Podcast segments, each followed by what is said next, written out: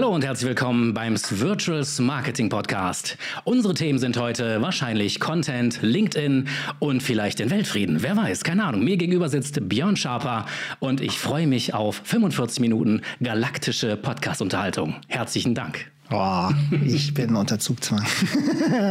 Andreas Bierwirt ist zu Gast. Äh, ja, super Moderation, würde ich sagen. Ja, ich freue mich riesig, äh, dass du hier bist. Äh, und ähm, wir haben eine Doppelfolge äh, heute vor. Also das heißt, du bist selber oder hast einen Podcast. Da reden wir gleich drüber.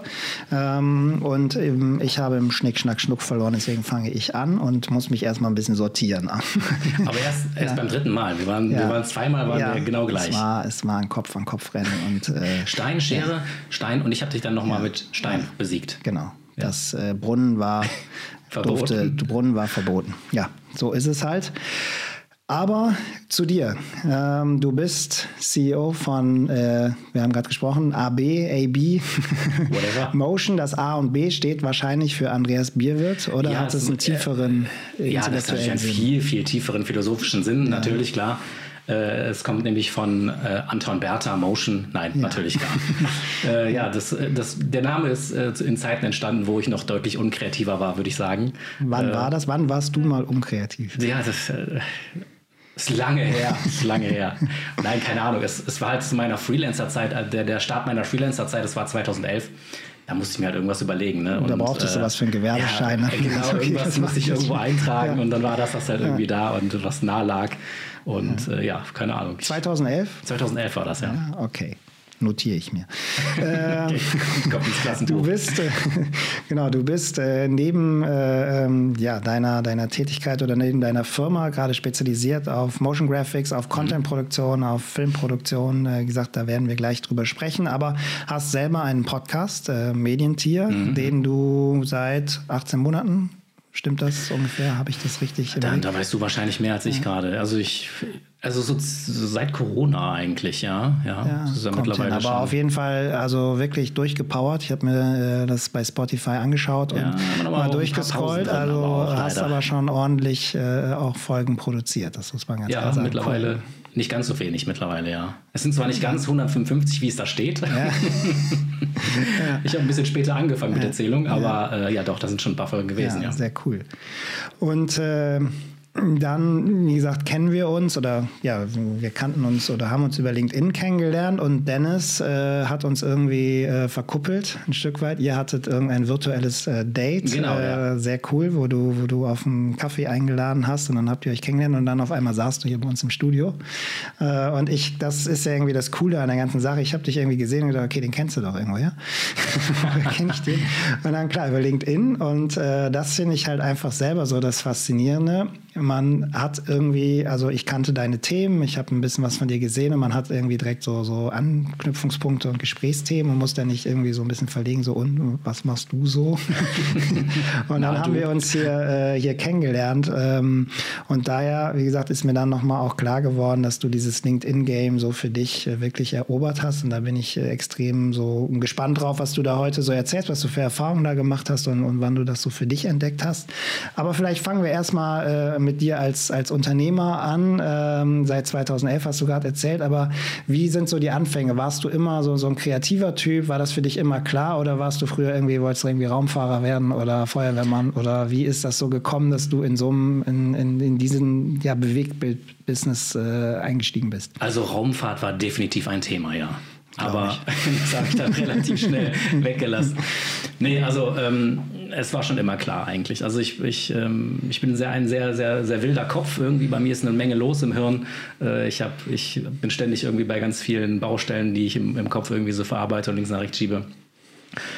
Ähm, ich ich würde von mir selbst behaupten, das ist immer doof an, aber ich bin schon ein bisschen kreativ, denke ich, ja. Und das war schon immer irgendwie äh, auch, auch im frühesten Kindesalter so, ähm, und ich habe mir halt eben was gesucht, was ich nach der Schule machen kann. Ne? Und so im Zivi, damals haben wir noch Zivildienst gemacht. Mhm, ich auch.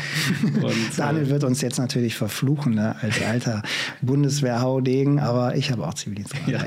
Ja, Im Altenheim, ja. wo meine Mutter Pflegedienstleitung war. Ich hatte da ein sehr lockeres ja, Leben. Vitamin B könnte man. Wirklich, also ich hatte da einen guten Job. Ich habe nur Zeitung gelesen und gegessen, gegessen. Ja, okay, das war lecker okay. da. Komisch, dass dieser Zivildienst Job irgendwie so ein bisschen ein Verruf ist. Ja, okay. Ja, und das, mein, mein erstes, das war sogar mein erstes Filmprojekt, ein Imagefilm über dieses Altenheim.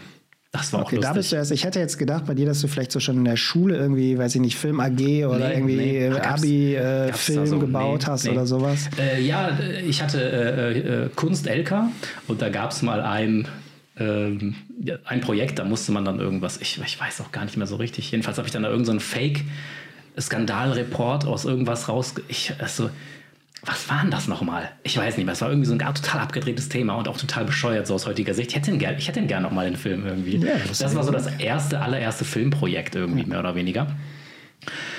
Und ähm, ja, da, da, da hatte ich so das erste Mal Berührung mit äh, Videoschnitt und sowas. Und damals war das alles mehr als instabil und äh, mit dem Windows, was war es noch? Movie Maker war das, glaube ich, damals noch. ja. Also mega instabil und mega mies von der Qualität her.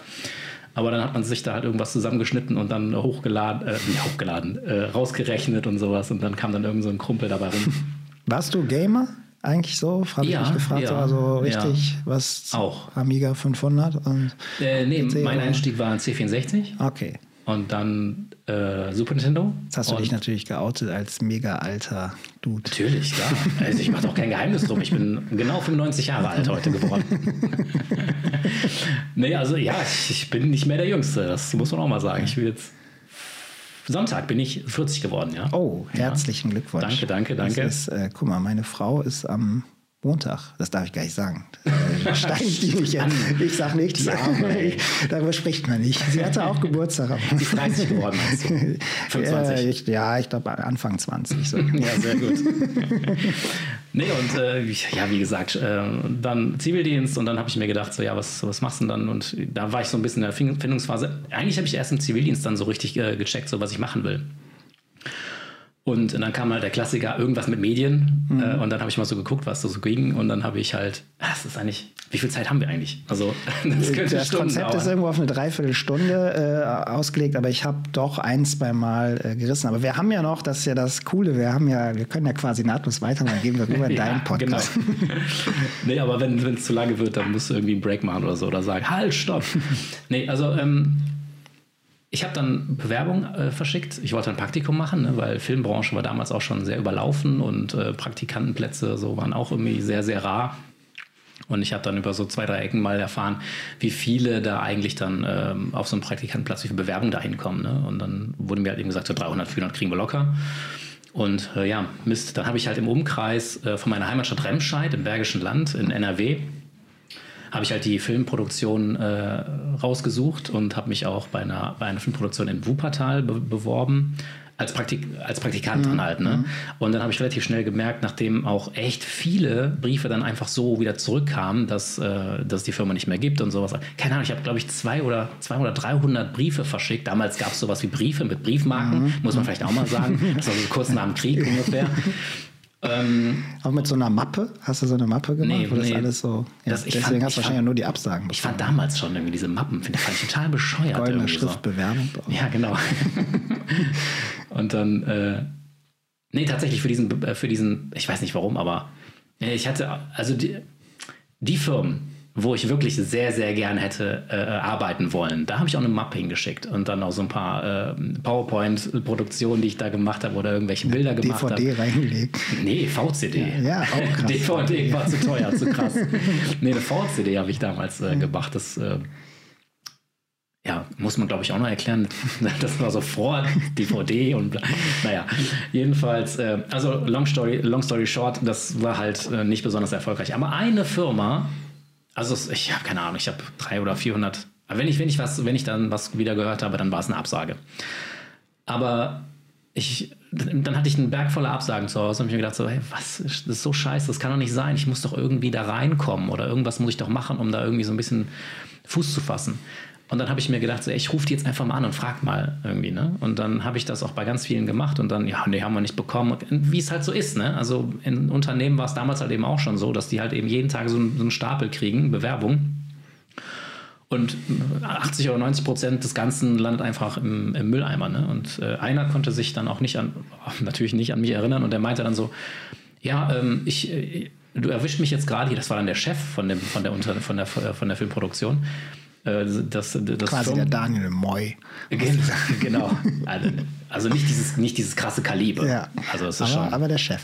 der Chef-Chef, ja. Der hatte halt die, die, die Telefonanlage auf sein Handy umgestellt und hatte dann gesagt, so am Telefon, äh, ja, äh, witzig, dass du anrufst. Äh, ja, ich, ich, ich hole gerade den letzten Container aus meiner alten Firma und ich habe den ganzen Kram jetzt, äh, baue ich jetzt zu Hause im Keller meines Einfamilienhauses, baue ich unten im Keller wieder auf. Und das ist jetzt die Firma meiner, meiner, äh, meiner Frau. Ne? Also ich habe jetzt so ein bisschen dieses Zwinker-Symbol gemacht mit meinem Auge. Ja, okay, sehr seriös. Also, ja, ja. Das hat dich direkt angesprochen. Das fand ich geil. Das war schon immer mein Thema. So, Grauzone war immer gut schon. Ja, und dann hat er gesagt, aber wenn du Bock hast, komm mal vorbei. Und dann war ich dann nächsten Tag da und ja, ein Jahr dann Praktikum da gemacht, drei Jahre Ausbildung, aber dann relativ schnell auch gemerkt, so, okay, ähm, die Nicht Welt umsonst ruft, der Keller, Die, oder? ja, ja. Das, das, das war war jetzt Studium oder so war gar kein Thema für dich? Du wolltest direkt arbeiten, ich wollte, wolltest ich habe damals schon, äh, ich habe wollte damals, schon- ich habe damals schon gesagt, so, ey, ähm, ich meine, YouTube war noch nicht so wirklich das Thema. YouTube, keine Ahnung, wann, wann kam YouTube? 2006 Später, oder so? ja. 2006. Und ähm, ich habe damals schon irgendwie gespürt, das Studium ist, ist mir zu theoretisch. Ich will halt, ich will die Kamera in die Hand nehmen und ich will einfach mal losgelassen werden. Ich will damit rumspielen. Und das war in der Ausbildung war gar nicht mal so uncool, weil ich war der Einzige in dem ganzen Unternehmen, aber das, der hatte das, das komplette Equipment einer, einer 50-Mann-Filmproduktion hatte er im Keller. Und mit einem, mit einem, eines der ersten digitalen Schnittprogramme, äh, Stratosphere, weiß ich noch, unglaublich teuer, hunderttausende D-Mark, D-Mark oder nicht, waren es Reichsmark? Das nee, war waren D-Mark. Ich weiß gar nicht, was für eine, waren wahrscheinlich Goldbarren. genau, es wurde er so, ja, genau, im Goldbarren äh, bezahlt. Und äh, das war halt geil. Ich, ich hatte, ich konnte äh, ja alles mit allem rumspielen. Ich konnte, ich habe da einen nonlinearen digitalen Schnitt gelernt. Also äh, das war halt damals eine Revolution, ne? Und ähm, ja, und Das hat dich, ja, wahrscheinlich so, was du sagst, die komplette Ausbildungsbandbreite äh, als One-Man-Show Ja. äh, dann wahrscheinlich für später dann doch geprägt, auch wenn es vielleicht Mega nicht der gut. große Brand war, sicherlich nicht, aber Äh, in, in fachlich gesehen oder was du mitgenommen hast, wahrscheinlich Ja. äh, extrem dich weitergebracht. Voll. Und halt eben auch Photoshop und sowas alles. Ne? Also er konnte mir gar nichts beibringen. Also wirklich null.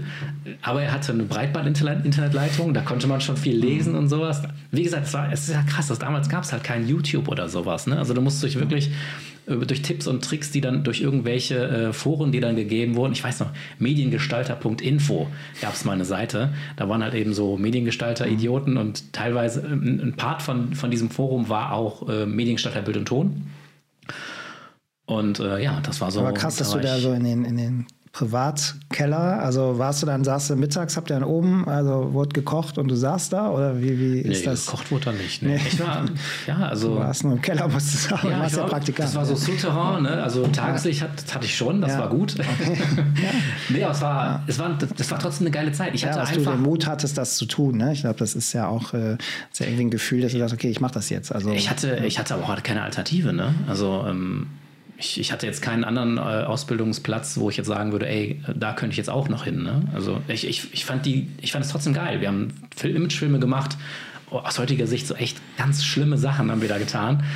Ähm, aber ich bin da viel rumgekommen, konnte mit den Sachen spielen, konnte ausprobieren und mich im Internet so ein bisschen rumtummeln. Das war schon eine geile, lehrreiche Zeit. Auch wenn mir jetzt nicht wirklich aktiv viel beigebracht wurde, seitens meines Chefs damals. wie ging es dann weiter? Hm.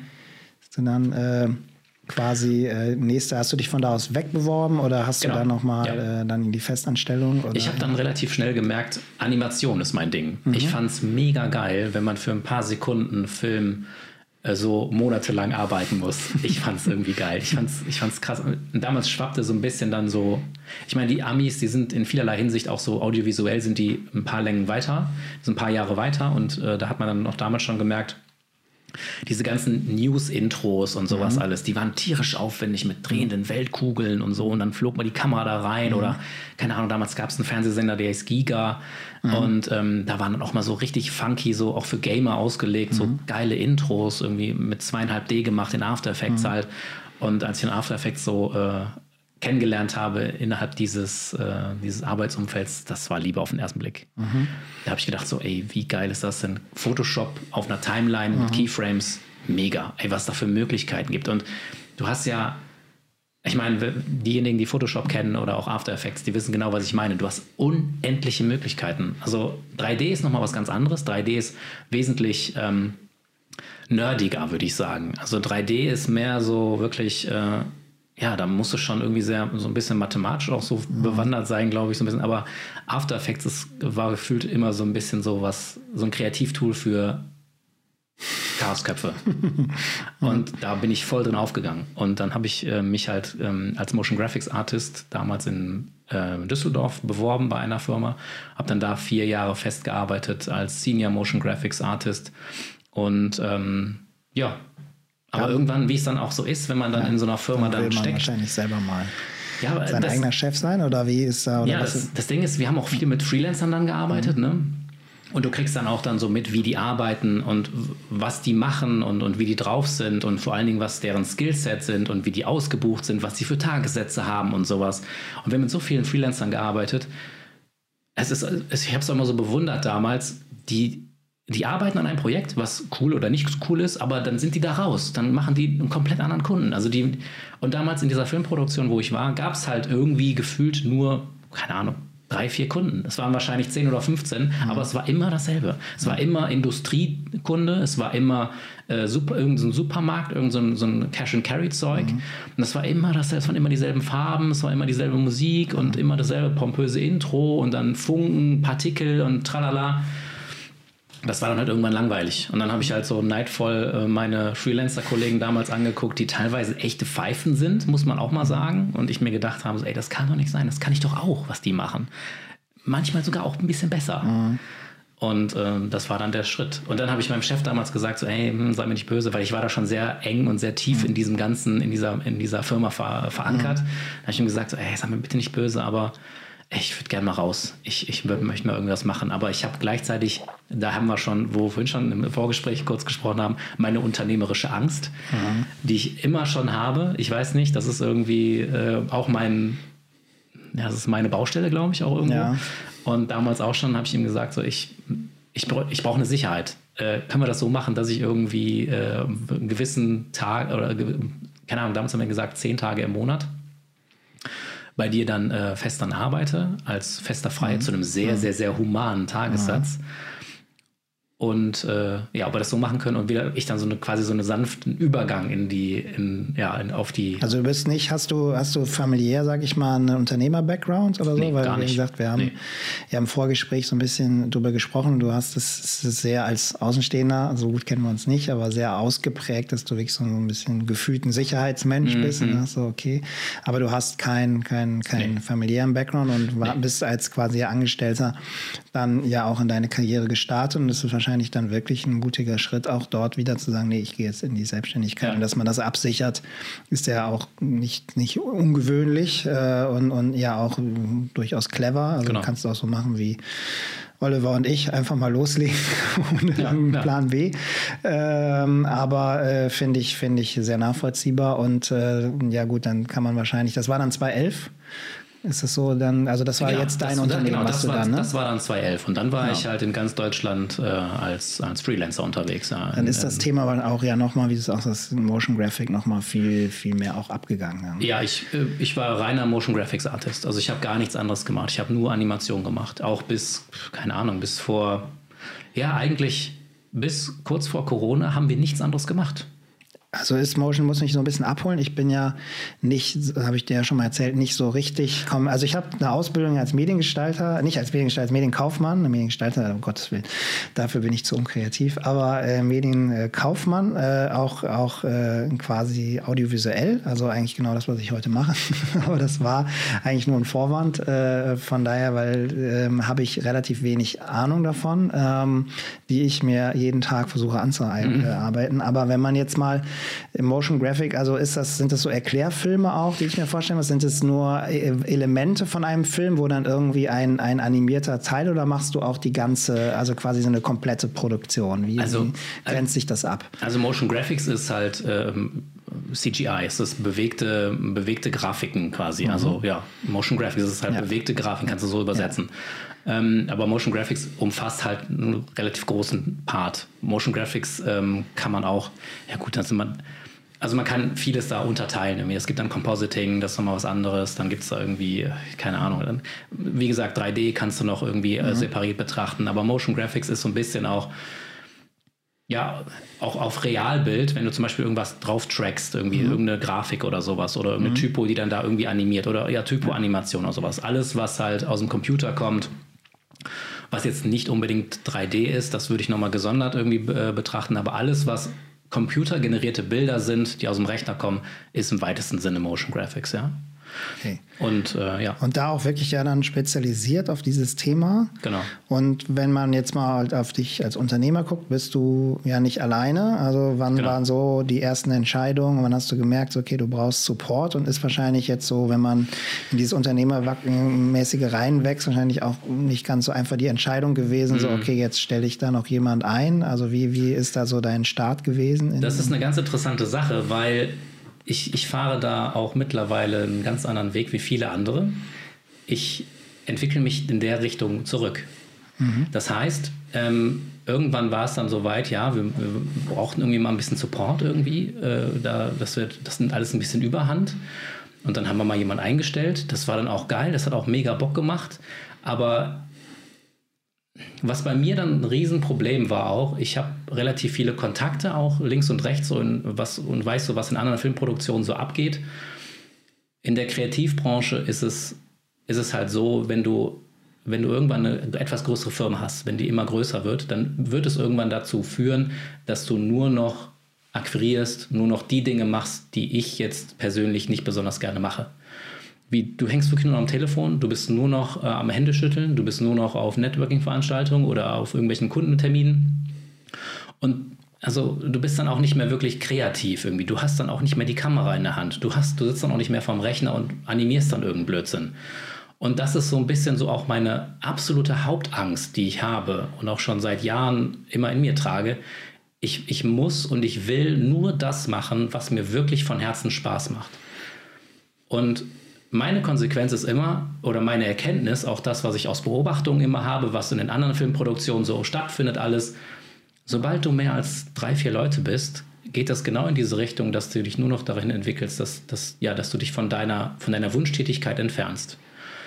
Und das war, diese Erkenntnis kam dann auch immer mehr, je mehr dazu kam.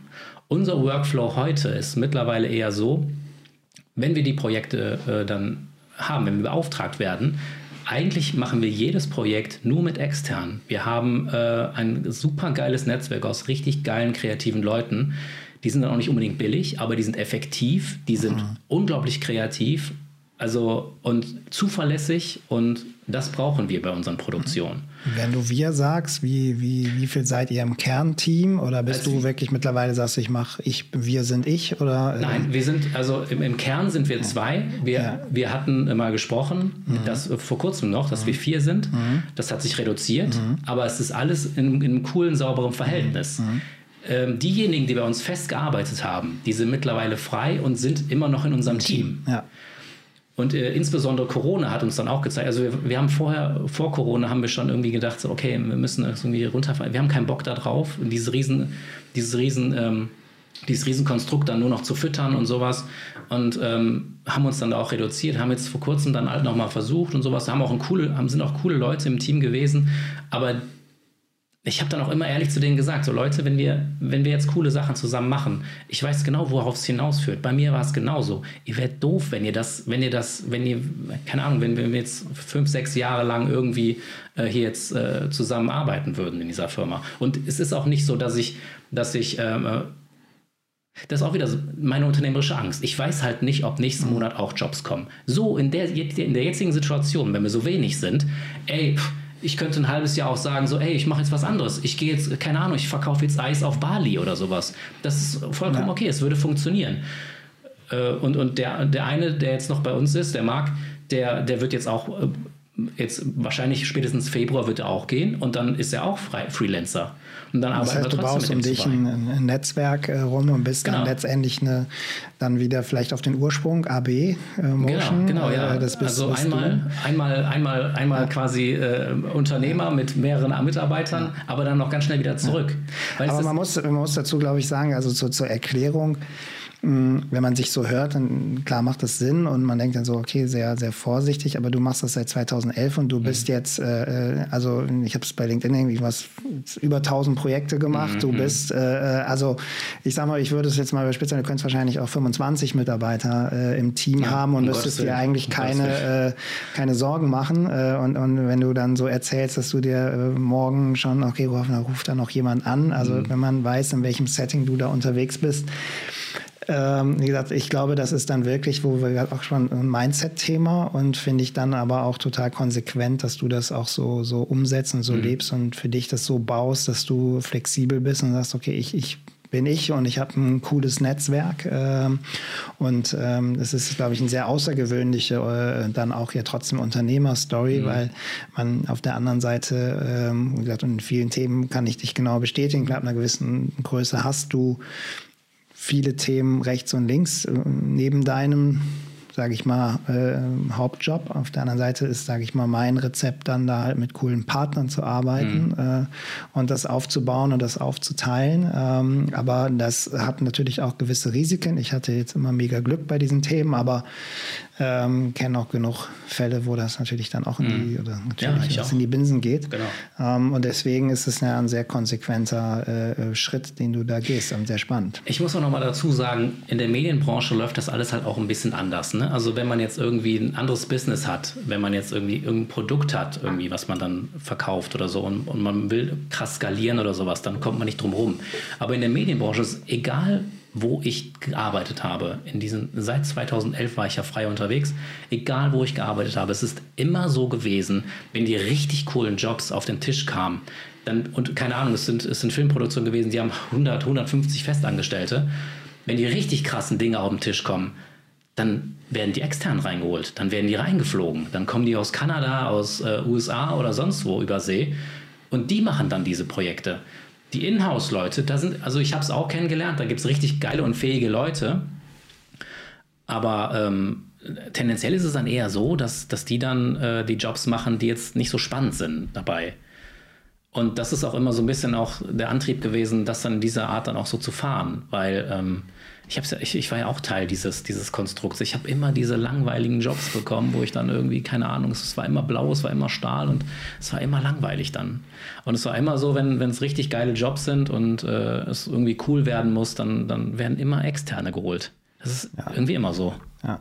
Aber wenn du jetzt also ab nächstes Jahr dann quasi alleine das Netzwerk äh, äh oder alleine, sage ich mal, in Hauptverantwortung für dich bist plus Netzwerk, ist nee, aber zu zweit dann. Also zu zweit, genau. Der Kern. Okay, der ja. Kern sind zwei, aber es ist, glaube ich, dann auch wichtig, weil ihr müsst ja das Netzwerk ja auch aussteuern. Ne? Also im Kern äh, ist es. Ähm, aber ich habe mir hier Wachstumspläne Fragezeichen äh, hingeschrieben. Ähm, Im Kern hast, hast du ja aber wahrscheinlich Wachstum definierst du dann auch über über coole Projekte, so will genau, ich nehmen, über über Wachstum, ja. vielleicht noch, noch bessere Leistungen, die du da ablieferst. Das ist dein, dein Wachstum am ja. Ende. Genau, also wir, wir, wir haben auch genügend äh, Möglichkeiten gehabt, noch krasser zu wachsen. Ne? Also ich kriege andauernd auch äh, Angebote von irgendwelchen befreundeten Agenturen. Ja, wir haben hier noch äh, Büroräume, willst du nicht und kannst du nicht und willst du nicht einsteigen oder sowas. Nee, da habe ich gar keine Lust drauf, weil dann, dann wäre ich auch wieder gebunden und dann, wie gesagt, also ich, ich liebe es halt auch diese, diese Freiheit, ne? dass ich, dass ich auch jeden Job einfach absagen kann, wenn ich darauf jetzt keinen Bock habe oder sowas. Es ist mittlerweile auch so, LinkedIn ist ein großes Thema auch für mich und bringt uns auch mittlerweile in die günstige Lage, uns wirklich die Projekte auch oder die Rosinchen rauszupicken. Das mhm. ist wirklich mega, mega geil. Und ähm, ja, ich will halt nur sowas machen, weißt du? Also wo ja. dann wirklich dann gesagt wird, ey Andi, cool, coole Sachen, die du da machst. Hier hast du mal irgendwie ein geiles Budget. Ja. Jetzt kamen mal die Leute zusammen und wir machen was richtig Geiles. Darauf, darauf habe ich einfach richtig Bock.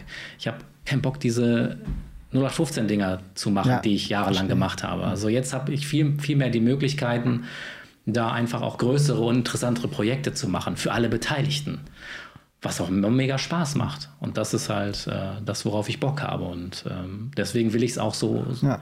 Also cool. es, wird, es wird keine größere Mannschaft geben, außer. Ja, ist, außer wie gesagt, Größe an, an Team, Personal heißt ja nicht, also hat ja keinen Qualitätsstandard in dem Sinn, aber ich glaube, nochmal so interessant, so deine Beweggründe und diese Insights zu bekommen, weil auch ich weiß, dass viele Zuhörerinnen und Zuhörer aus dem Unternehmenskontext kommen, jetzt nicht unbedingt Gründer sind oder mhm. so und auch vielleicht in Unternehmen so ein bisschen dann Teams leiten müssen oder genau, glaube ich, sehr viel äh, spüren, was, was, was deine Beweggründe sind und mhm. wahrscheinlich sich das zu denken, so, oh, cool, würde ich auch gerne mal so frei alles entscheiden können. Ähm, aber sind wir, ein schöner Übergang hast du selber eingeleitet Richtung LinkedIn. Ähm, das ist so, wenn ich das wahrnehme, so dein Vertriebskanal, oder? Also du bist da mega ja. präsent, du ja. hast auch eine echt coole Visualität so geschaffen, man erkennt sofort, okay, äh, Andreas hat gepostet, ähm, erzählst doch deine, schwarz und rot. genau, schwarz und rot, äh, erzählst deine Geschichten dort, aber äh, wie bist du darauf gekommen auf den Kanal und, und wie, wie, also du eskalierst da irgendwie total. Äh, Tut mir leid. Und, und äh, ja, nee, ich finde es ich find's super, äh, weil alles, jeder, der auf der Plattform aktiv ist und coole coole Sachen macht, äh, hilft natürlich der Plattform, mhm. dass sie auch eine ja. Relevanz bekommt. Und ich finde, was ich daraus mitnehme, und das ähm, meine ich wirklich ernst, dass man, du bist nicht, ne, ne, bist du nicht, aber sagen wir eine One-Man-Show oder eine Two-Man-Show, mhm. Two and a Half passt eigentlich ganz gut. und, äh, aber nach draußen und das, was man wahrnimmt, eine, eine Medienpräsenz, äh, was wahrscheinlich manche 100-Mann-Produktionsfirma nicht schafft, weil sie vielleicht zu in operativen Themen sind, weil sie nicht die richtigen Leute haben, nicht das richtige Mindset. Mhm. Und das finde ich persönlich diese mega Macht von Social Media. Und wenn man sie richtig einsetzt, dass kleine Unternehmen eine, eine Reichweite generieren, eine mhm. Strahlkraft haben äh, und da das Thema der Größe äh, total an Relevanz, jetzt völlig egal, mhm. wie viele Leute sind, wenn du nicht stattfindest und keine Relevanz hast, dann, Absolut, genau. dann äh, hat das alles keinen Wert. Dann ruhst du dich auf den Lorbeeren der Vergangenheit gefühlt, auf deinen Bestandskunden und äh, hoffst oder weißt, okay, genau. ich habe vielleicht ein paar Rahmenverträge oder so, aber die wirkliche Power kommt und das ist so ein, so ein wirklich so ein Schiff, den ich gerade wahrnehme, wirklich von, von diesen Einsatz und diesem Engagement und auch vor allen Dingen dieser, dieser Dynamik auf den so sozialen Medien. Mhm. Hast du das irgendwann so bewusst für dich eine Entscheidung gewesen oder nämlich so ein bisschen als Bauchmensch war es einfach so, ich mache das jetzt irgendwie mal und guck mal, was passiert oder das wie bist du da Fall, rangegangen? In dem Fall war das, also ich, äh, ich gebe dir sonst eigentlich recht, ja, ich bin eher ein Bauchmensch, aber das war eine astreine Erkenntnis, die ich eigentlich auch hatte. Genau das, was du gerade gesagt hattest. Das war für mich total klar. Das war für mich aber schon vor zwei Jahren klar. Nur ich wusste nicht, wie ich es umsetze.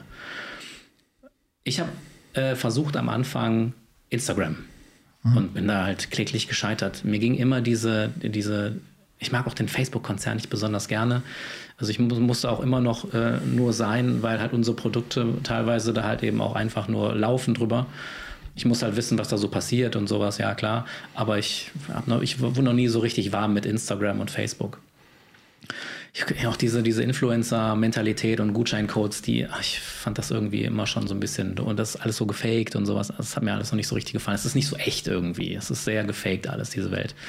Und habe halt ähm, lange keine Alternative gesehen und habe halt immer gedacht, ja, Instagram ist doch das Maß aller Dinge. Da starten doch die Leute durch. Aber ähm, habe ich so nicht, äh, ja, ich habe es versucht, äh, hat nicht funktioniert. Keine Ahnung, bis heute ist mein Channel, ich glaube, 400 Follower oder sowas und 98 Prozent davon ist, keine Ahnung, Familie und Freunde. du hast Freunde? ja, ja, man kann Max kaum glauben. Ich, jeden Tag wache ich auf und denke so, hey, das kann doch nicht sein, ich habe Freunde, das gibt's ja gar nicht. Ja, dich, oder? Also, ja, ja, mich auf jeden Fall. Also ganz lange. genau, aber ich bin gar kein Follower von dir. Weil, ja, das, mal, also das hast du noch ein Potenzial, du hast noch Wachstumspotenzial. ja, Wenn heute Abend nicht plus eins da steht. Ne? Heute knacken wir die 500. Sehr gut. Nee, und dann habe ich mir gedacht, also ich habe auch, ich habe halt damals, fand ich auch schon mega frustrierend, diese PS nicht auf die Straße zu kriegen, weil ich wusste, dass wir geilen Scheiß machen. Ich wusste genau, unsere Projekte sind geil. Wir, wir haben auch große Projekte gemacht, auch echt prestigeträchtige Teile. Aber dann poste ich die da, kassiere meine 10 Likes und das war's dann. Und damals habe ich halt eben auch noch so gedacht, ey, das muss doch dann irgendwie viral gehen. Mhm. das ist Bullshit, totaler mhm. Bullshit. Weil das Wichtigste, was ich damals nicht wusste, was ich erst wirklich äh, lernen musste, ist halt Kontinuität. Die ist fast wichtiger als die, äh, als die Qualität, die du lieferst. Mhm. Und deswegen, äh, wenn, wenn du einen geilen Film hast oder du hast ein potenziell, also viral ist sowieso ohnehin schon mal eigentlich unmöglich. Das kannst du nicht konstruieren. Das, ähm, das wissen Das passiert einfach. Es passiert Ja. einfach, genau. Da müssen ganz viele verschiedene äh, Schalter umgelegt werden, bis das passiert. Dann ist es geil. Manchmal auch total un unnachvollziehbar und manchmal auch total am Sinn und Zweck vorbei irgendwie, wo du denkst, so, ey, das Ja, ist ganz es- anders produziert. Oft so, wenn, wenn es dann mal passiert, dass man auch ein Posting überperformt, ist es ja, nicht gesagt, dass der nächste, also der nächste kann dann wieder genau im Algorithmus Genau, genau. Äh, ver Ja. versanden. Ja. Äh, Wobei, äh, verwechsel das nicht mit LinkedIn-Viralität oder Instagram-Viralität. Mhm. Ne? Das ist nochmal irgendwie so ein bisschen was anderes. Naja, und ich habe halt eben überlegt, ja, wie kriege ich denn mal, wie, wie erreiche ich denn mal die Leute? Mhm. Und dann kam Corona und dann haben wir, haben wir uns überlegt, dann hatten wir halt eben auch ein bisschen Freizeit, was wir vorher nicht kannten. Ich wusste nie, wie Akquise funktioniert. Mhm. Du warst ich, wahrscheinlich panisch in der Phase. Natürlich? Ja. äh, sehr, sehr sogar. Ich war ein Prepper, das kann ich dir sagen. ich hatte auf jeden Fall mehr Klopapierrollen zu Hause als alle anderen. Und Reis Du auch. warst das also. Ja, war okay, jetzt ey, in meinem. Atombunker im Garten. Nein, so schlimm ist es auch wieder nicht. Aber ähm, junger Familienvater, gerade Haus gekauft und so, ne, da, also ich mit, mit einem anderen Setting wäre Kleines mir auch- Auto. Kleines Auto, noch kleines Auto. Ähm, mit einem anderen Setting wird es mir wahrscheinlich auch anders, anders gegangen sein, ja. Aber ähm, das sind halt, also was meine erste Tochter schon mit mir in meinem Kopf so angestellt hat, das, da hat sich so einiges verändert und dahingehend dann auch dieses Sicherheitsbedürfnis. Und, aber das war wieder ein Thema für sich. Ähm, jedenfalls habe ich dann überlegt, so, ja, was können wir machen? Dann haben wir Livestreams gemacht auf YouTube. Habe gedacht, so YouTube wäre so mein Channel oder so. Ich habe mich auch echt wohl gefühlt, das war auch geil. Habe irgendwie Livestream äh, mit, mit, ähm, mit Vera in Wien zum Beispiel gemacht oder mit, mit Hans Meiser auch, das war sehr Echt? geil. In, ja. der, in der Ja, Zeit? Wie bist du, geil. hast du einfach random angeschrieben und gesagt, Ich hier, wir machen mal. Ich habe ja, cool. Hast du? Oder, oder Bert Wollersheim, das war auch abgefahren. Ja, der wohnt bei mir, also nicht direkt um die Ecke, aber da in, in Willig und so. Ah, okay. Ist, äh, Schöne Grüße ja, an der Stelle. Ich sehe ihn, glaube ich, am Wochenende wieder. Sehr gut. Nee, und äh, das war witzig, das hat Bock gemacht und die Resonanz war auch geil, aber es hat, es war du hast die so, random angeschrieben und die haben gesagt, komm, ja, ich gehe genau, genau, genau. Ja, ich meine, in der den Zeit Stream. war das, in der Zeit äh, so, äh, ich will nicht, ich will nicht allzu viel, genau, das war's. Ich will nicht allzu viel über Corona reden, aber da hatten halt viele auch Zeit und waren zu Hause und da waren auch solche Persönlichkeiten, waren dankbar darüber, von irgendeiner Pappnase einfach mit Persönlichkeiten. Ja, in Anführungszeichen. Menschen einfach irgendwo im Ja. weitesten Sinne. Ja, und dann, ähm, das war cool, es hat Spaß gemacht, aber es hat irgendwie nicht, nichts gebracht. Und dann habe ich geguckt, äh, ja, Xing, sind wir uns einig. Da bin ich dann schnell auch wieder weggegangen und dann habe ich nur geguckt, so LinkedIn, ah, okay, sehr interessant. Und dann bin ich auf LinkedIn ge- gelandet. Das ist jetzt anderthalb Jahre her oder sowas. Am Anfang den Beobachtungsmodus eingegangen, den üblichen Social Sellern gefolgt. Celine natürlich an Nummer eins. Ne? Und ähm, ja, immer alles aufgesogen, was sie geschrieben haben und Tipps und Tricks und tralala gelesen. YouTube, University, über LinkedIn durchgeforstet. Und so langsam äh, dann hier und da natürlich die gängigen äh, Tipps und Tricks dann befolgt und dann auch auf die Nase geflogen oder sowas. Aber irgendwann ist es ja dann so, dass in der Routine oder je, je öfter du dann postest oder je mehr Rout- Routine du halt eben reinkriegst, desto vertrauter wirst du mit diesem Medium. Und du, du, du merkst eher so, ja, das, das funktioniert für mich, das funktioniert für mich nicht und entwickelst halt deine eigene Sprache und deinen eigenen Stil. Und das hat sich halt eben äh, bei mir dann auch ergeben. und absolut. der Knackpunkt, der bei mir dann äh, wirklich das fast zum, ja, es hat nicht das fast zum, aber ein ganz, ein ganz krasser Knoten, der bei mir im Kopf geplatzt ist. Das war, als äh, Michael Otto, schönen Grüße an dieser Stelle übrigens, wir hatten äh, einen Podcast, den hatte ich auch in meinen Podcast geladen. Und das war zu einer Zeit, ich glaube, das ist gar nicht mal so lange her, irgendwie ein paar Monate, ein halbes Jahr vielleicht oder sowas. Da war er bei mir zu Gast und da hatte er zu mir gesagt, weil er schon immer irgendwie so ein bisschen genau sein Game spielt. Das ist so seine Welt, das ist so sein Humor und seine Texte. Er hält sich an gar nichts. Er macht einfach das, was ihm gefällt und was ihm Spaß macht. Und da hat er zu mir gesagt, so, also da war mein, da war meine Reichweite jetzt auch noch nicht so besonders doll auf, auf äh, LinkedIn. Ich meine, ich, ich will jetzt sagen, dass, ich will jetzt nicht sagen, dass meine Reichweite jetzt besonders relevant und groß ist, aber meine Interaktionsraten sind nicht ganz so schlecht gerade irgendwie, wo ich auch echt ein bisschen stolz drauf bin. Äh, jedenfalls war es damals nicht so und da meinte er so, ja, aber Andi, dann, dann, dann versuch doch mal, was, was sagt dir denn oder was hält dich denn davon ab, dich so unmaskiert zu zeigen und so zu reden und so zu schreiben, wie du eigentlich wirklich bist? Und da kam dann irgendwie wieder äh, so ein bisschen mein Nachdenkmodus. Ja, wieso eigentlich nicht? Aber ich habe halt immer so auch so ein bisschen Angst, jemandem vor den Kopf zu treten oder irgendwie, ja, ich komme dann nicht an mit meinem Witz oder so, das versteht keiner, weil der zu bescheuert ist oder sowas. Bist du da Aber sehr harmoniebedürftig? So kann man das so sehen, dass du jetzt eine Konfrontation da an der Stelle Nein. nicht haben willst? Oder sagst du so, okay, aus dem Business-Kontext möchte ich das so ein bisschen neutraler halten? Also ich halte mich aus gewissen Themen raus, ja, ja die einfach, ähm, die einfach irgendeine hitzige Diskussion dann einfach mhm. provozieren und also ja, ich, ich umgebe mich lieber eher mit positiver Energie, auf jeden Fall. Aber ich bin auch nicht, ähm, ich schrecke auch nicht davor zurück, dann zu irgendwelchen Themen meine Meinung zu, zu sagen. Also Religion und Corona würde ich jetzt alles so ein bisschen rauslassen oder ähm, gewisse andere Themen. Politik ist auch sehr, sehr schwierig. Oder oh, Konflikte in der Welt und sowas. Also ja, da sind, es gibt viele Sachen, wo wir uns alle sehr einig sind, aber trotzdem ist das im Grunde eigentlich nicht so meine Thematik. Mhm. Das ist, ist auch nicht zielführend für mich, weil das, das Ja, weil du ja im Business-Kontext bist. Das genau. finde ich halt selber das Coole an, an LinkedIn, vor allen Dingen auch, weil das sich dann auf das Business-Thema äh, reduziert. Genau, genau. So, und ich würde da nochmal drauf eingehen, weil du eine Info, die ich sehr, sehr gut finde, dass ähm, die Kontinuität, du sagst Kontinuität sogar fast vor Qualität, mhm. ähm, weil ich glaube, viele auch, die in dem Podcast folgen, mh, mm, sag ich so aus dem Sales-Schiene so, okay, dann mal irgendwie alle zwei Wochen mal irgendwie einen Post oder jetzt habe ich, jetzt habe ich die Referenz oder mhm. den Film, dann poste ich den oder noch schlimmer, ich teile ihn einfach nur mhm. oder äh, und, und dann irgendwo frustriert sind, dass genau diese Interaktionsraten nicht da sind. Aber du, sag ich mal, aus deiner Erfahrung kannst du auch bestätigen oder würdest würdest das nochmal klar unterstreichen und sagst, okay, du musst eigentlich, wie oft postest du? Jeden Tag oder alle zwei Tage oder auf jeden Fall Kontinuität reinbringen? Ähm, ja, also ich hatte jetzt äh, sehr aktive Monate. Zwei, drei Monate habe ich wirklich jeden Tag, außer Samstag, Sonntag, sogar Samstag oder Sonntag, dann auch nochmal irgendwas meistens, manchmal. Ähm, aber Montag bis Freitag versuche ich immer, aber jetzt gerade, besonders jetzt so im Dezember, wo wir alle einfach mal ein bisschen runterfahren wollen und einfach keinen Bock mehr haben gerade, da ähm, sage ich auch mal, ach Montag. Montag kann doch einfach mal auch ein Freitag sein, oder? und dann ist es auch okay. Dann ist es auch vollkommen in Ordnung. Dann wirst du damit nicht äh, irgendwie krasse Einbußen erfahren. Aber ich halte äh, wirklich Montag bis Freitag für eine ganz sinnvolle Sache, wenn du wirklich relevante Reichweite erreichen willst innerhalb kürzester Zeit. Also das Wachstum, wie es jetzt gerade ist, ist super. Es ist auch jetzt schon in, auf einem Level, wo wir in der komfortablen Situation sind, uns die Rosinchen rauszupicken von den mhm. Anfragen. Mhm. Also Aber, du generierst wirklich Anfragen ja, auch über den ausschließlich, Channel. Ausschließlich, ja. klar. Es sind halt Bestandskunden, auch viele, mhm. die wir haben, ne? Aber äh, Neukunden ausschließlich LinkedIn, ja. Und cool. ja, und es ist aber nicht nur, was, was vielleicht auch noch ganz äh, wichtig oder eine grobe, eine große Erkenntnis ist ähm, von mir, es ist nicht nur die Kontinuität, sondern auch halt, es ist schon die Qualität.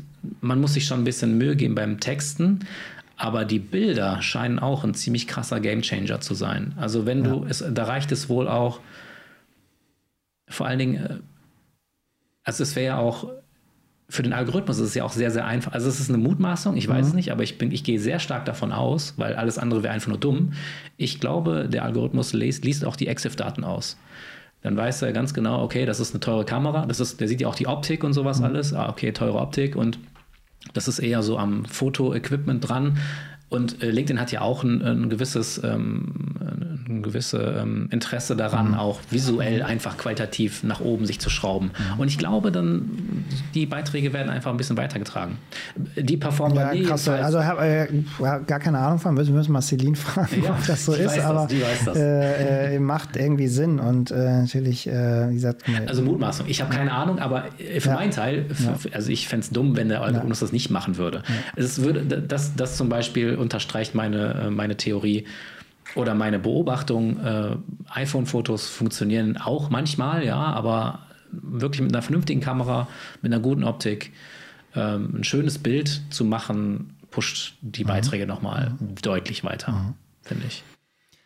Und thematisch, ähm, ich sag mal, wenn wir so in das Thema Content, äh, Bewegtbild, also du machst ja mittlerweile auch nicht nur Motion Graphics, sondern auch, auch sag ich mal, mhm. in Anführungszeichen klassischere äh, Content-Produktion.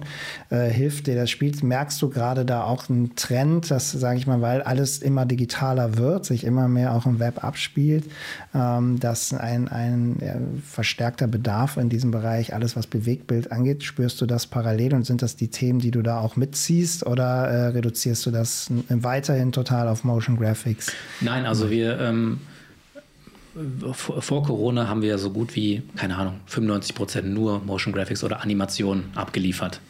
Ähm, Realbilddreh ist äh, noch dazugekommen oder mehr dazugekommen, äh, als halt wir hatten unglaublich viele Messekunden und, und äh, Veranstaltungsreihen, äh, die wir betreut haben, die halt von heute auf morgen alle weggeflogen sind. Mhm. Das war gut, ja, so 50, 60 Prozent unseres Alltags. Ja, so, ja, so 40 Prozent waren, waren äh, ja, so Eventkunden. Und die sind halt eben alle weggeflogen. Mhm. Und aus der Langeweile kamen dann Livestreams, mhm. aber mhm. halt eben dann auch immer, was macht ihr denn? So Realbild können wir mhm. auch machen, habt ihr mhm. Bock drauf? Ja, klar, können wir machen. Und daraus sind dann auch immer mehr so Realbild-Drehgeschichten geworden, Interviews, Content. Mhm. Ähm, ja, und das haben wir dann daraus halt eben gemacht. Und äh, macht, macht auch wahnsinnig Spaß. Also einfach rausgehen und äh, Drehs ist auch wieder echt cool. Macht Bock und äh, mit coolen Leuten kommen da auch echt geile Projekte bei rum. Und ja. alle sind happy und macht Spaß.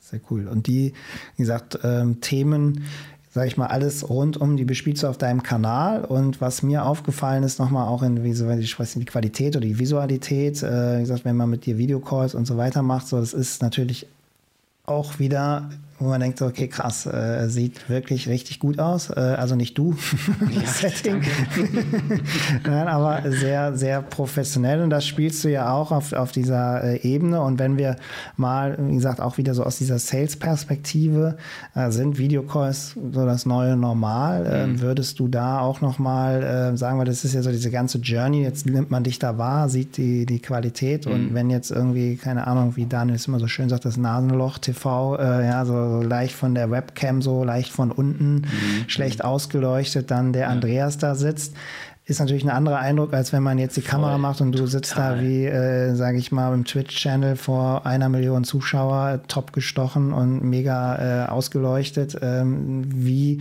würdest du da dieses ganze Thema Videocall nochmal mitsehen? Ist das für dich auch, wo du irgendwie so sagst, das ist mein Antrieb, das geil zu machen? Sagst du, es ist eigentlich unabdingbar oder ist es irgendwie eine Spielerei? Wie, wie nee, nimmst du das wahr? Es ist, es ist spielentscheidend. Auf jeden Fall, definitiv. Das, äh, das ist genauso wie ähm, audiovisuelle Kommunikation, ja. Das ist, läuft ja alles ähm, auch mit, spielt ja mit den unterbewussten Sinnen auch rum, ne? Also, und je qualitativ hochwertiger du rüberkommst, desto qualitativ wertvoller oder, oder interessanter wirkst du auch auf die Leute. Also es hat definitiv eine Auswirkung auf dich als Zuschauer, wenn ich jetzt ähm, mit einem ganz normalen, ähm, mit einem Webcam-Bild vor dir sitzen würde und würde genau denselben Inhalt äh, dir vorlegen oder dir präsentieren. Oder ich habe ein geiles Setup mit, mit einem geilen Hintergrund, irgendwie cool ausgeleuchtet, du bist gestochen scharf, eine, eine leichte Tiefenunschärfe im Hintergrund. Machen wir uns nichts vor. Du, du wirst 30 oder 40 Prozent professioneller wahrgenommen also ja. äh, das ist einfach so, das ist unterbewusst. Ja. Wir Menschen funktionieren nun mal so. Das ist wahrnehmungspsychologisch Fakt. Da muss man, da muss man keine zweite Meinung reinholen, dass das einfach so ist. Deswegen funktionieren ja auch Werbe, äh, Werbespots ja. und, und äh, hoch, äh, wirklich ganz teure Produktion. Das gibt dann zwar keiner zu, aber auch bei den Leuten, die es leugnen, da wirkt es auch. Ja, wir sind da genau wieder an so, so einem Punkt, weil äh, du machst das, wir machen das auch oder versuchen natürlich unsere Plattform damit einzubetten, dass du so über Greenscreen dann in der Plattform bist und auch dort so dieses nächste Level des Videocalls zu erreichen, weil wir es halt schnell umsetzen können, weil wir die Möglichkeiten haben, dass, sage ich mal, die Prozesse hier so sind und wir jetzt auch nicht 25 Arbeitsplätze ein, äh, aufrüsten müssen. Aber wenn ich meine Kunden oder auch Unternehmen wahrnehme, ähm, und ich du wahrscheinlich auch, wir machen ja jetzt wirklich jede Menge Videocalls mit Unternehmen. Mhm. Ähm, wenn man mal, also wie viele Leute haben eine gute Qualität im Videocall, ist vielleicht unter 1%, würde ich mal an der Wahrnehmung. Die meisten machen jetzt mal die Kamera aus. Wenn sie die Kamera anmachen, also, schwierig. so, also ich verstehe, also das ist so wirklich, wo ich immer wieder drüber nachdenke, so warum ist das eigentlich so? Also warum hat diesen Move so keiner erkannt und warum geht man nicht in die Professionalisierung der Videocalls rein, wenn es doch auch ein Vertriebstool ist, genau wie dein Videocall mit dem Kunde ist ja am Ende auch ein Sales Call. Voll, total. Ja, also auch es geht um, um, äh, um, um, Business. Ja. Sonst würdet ihr vielleicht privat irgendwie übers Handy telefonieren, mhm. aber es ist ein Business Call. Hast du so für dich eine, eine Idee, warum das ist? Glaubst du, dass das Prozess Prozessorient, dass sie jetzt keine Infrastruktur haben, keine Räumlichkeiten, dass irgendwie der Einkauf noch nicht den, weiß ich nicht, der Ringlicht bestellt hat oder, oder glaubst du, es ist wirklich, dass das kommen wird? Dass das man ist halt auch lästig. Ne? Also ja. wenn du da jetzt das, das, du musst dich halt anstrengen. Du musst ein Licht, du musst es einleuchten. Du musst, du musst ungefähr sehen. Da reicht ja dann auch nicht einfach äh, die Kamera anzumachen und dann ISO wird schon regeln, so weißt du. Also das, das sind schon einfach ein paar Basics, die du, die du lernen musst oder du, wo du mitspielen musst. Wie, wie, und jedes Setting, also diejenigen, die bei der Medienproduktion ein bisschen firm sind und wissen, was, was Licht, äh, hier der Kollege, der jetzt hier mit im Raum steht, mit der Kamera, der wird uns recht geben. Mhm. Das ist halt, jedes Setting muss halt eingeleuchtet werden und es, es, es braucht halt Zeit, Erfahrung und ähm, ja, und ein bisschen, ein bisschen Know-how einfach, um diese ganzen Gerätschaften zu bedienen. Und das ist, ähm, das lernst du nicht mit zwei, drei YouTube-Videos. Hauptsächlich auch wirklich durchs Ausprobieren, weil Licht kann, man kann eine grobe Dreipunktausleuchtung kann man sich angucken, ja, und da gibt es auch Tutorials massenweise. Aber trotzdem kommt irgendwann der Punkt, ja, jetzt muss ich es mal ausprobieren. Und dann scheitern da sehr viele Leute. Und äh, ich, ich, also ich halte das für sehr, sehr sinnvoll, sich da ähm, ich meine, auch wenn Corona irgendwann vorbei ist, das wird trotzdem bleiben. Diese, es wird nicht ja, mehr sinnlose Meetings in ganz Deutschland geben. Ja. Es wird dann einfach gesagt, so, ey, komm, lass uns einfach einen Zoom-Call machen. Und wenn du dann irgendwie deine, deine, deine Wirkung in diesem Zoom-Call so mit profes professionalisieren kannst und du dann, dann auch so ähm, besser und, und hochqualitativer wahrgenommen wirst, mega. Aber ich, ich gebe dir recht, also es ist unter 1%, also ich würde sogar noch weiter runtergehen. Also ich ja. habe noch keinen irgendwie mir gegenüber gehabt. Also ich hatte schon mal jemanden, der hatte mal eine, eine Spiegelreflex oder eine Systemkamera mhm. davor geschnallt oder mal ein vernünftiges Objektiv, wo dann auch mal ein bisschen Tiefenunschärfe mhm. war oder sowas und der ganze unaufgeräumte Kram hinter ihm jetzt nicht so zu sehen war. Mhm. Aber es sind einfach die wenigsten Menschen, die sich einfach hinsetzen, dann den Laptop aufmachen und erstmal gucken, ja, wie sieht denn mein Bild überhaupt aus? Mhm. Oder äh, es reicht halt eben nicht oft, das den Laptop dann auf drei, vier Bücher zu stellen, dass man so ein bisschen mehr so äh, auf mhm. einer Augenhöhe ist. Man, die Leute sehen halt eben auch, das ist aber im Prinzip, keine Ahnung, nicht jeder ist dazu geboren, ein schönes Bild zu machen.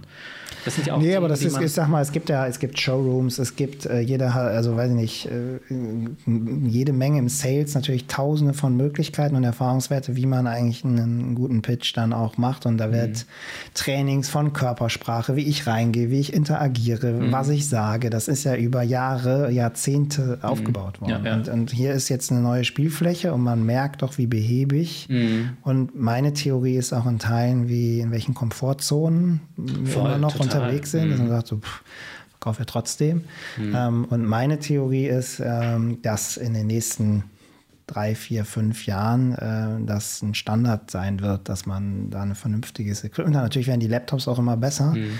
Ähm, ich glaube, das würde, wäre, das wäre dann wirklich der Game Changer, wenn man dann irgendwann die Webcam so stark ist. Äh, nur ich glaube, alleine von der Beschaffenheit des genau. Laptops wird das wahrscheinlich noch ein bisschen dauern. Ja, ja, ja. nee, das, also es gibt ja, aber, Entschuldigung, aber, aber das ist ja auch so ein Punkt. Mhm. Ne? Also man denkt, ja, die, die Laptops, die werden immer besser, immer gestochen schärfer. Nee, das ist Blödsinn. Also ähm, es gibt ja das neue iPhone zum Beispiel. Das mhm. hat ja immer, das was vorher schon bei der mhm. Fotofunktion war, war diese gefakte Tiefenunschärfe. Mhm. Das haben sie ja jetzt durch diesen mhm. Cinema-Modus oder wie heißt, haben ja. sie ja jetzt äh, auch auf, dem, auf der Bewegtbildebene. Ja ich meine, das, das funktioniert so semi-gut. Und Zoom äh, probiert es ja auch mit den, ja. den, Hintergrund unscharf machen, aber das sieht ja so grottig aus. ja, ja, absolut. Also auch da glaube ich, dass Technologie schon, ähm, sage ich mal, die Lücke schließen wird oder, oder aufschließen wird. Aber natürlich so, wenn man es jetzt richtig professionell macht, wirst du immer noch mal was rauskitzeln mhm. können. Aber ich sage mal, ich komme jetzt von dem Ansatz von, wir machen gar keine Kamera, wir ja, haben ja, irgendwie so ein ganz äh, äh, grausames Bild.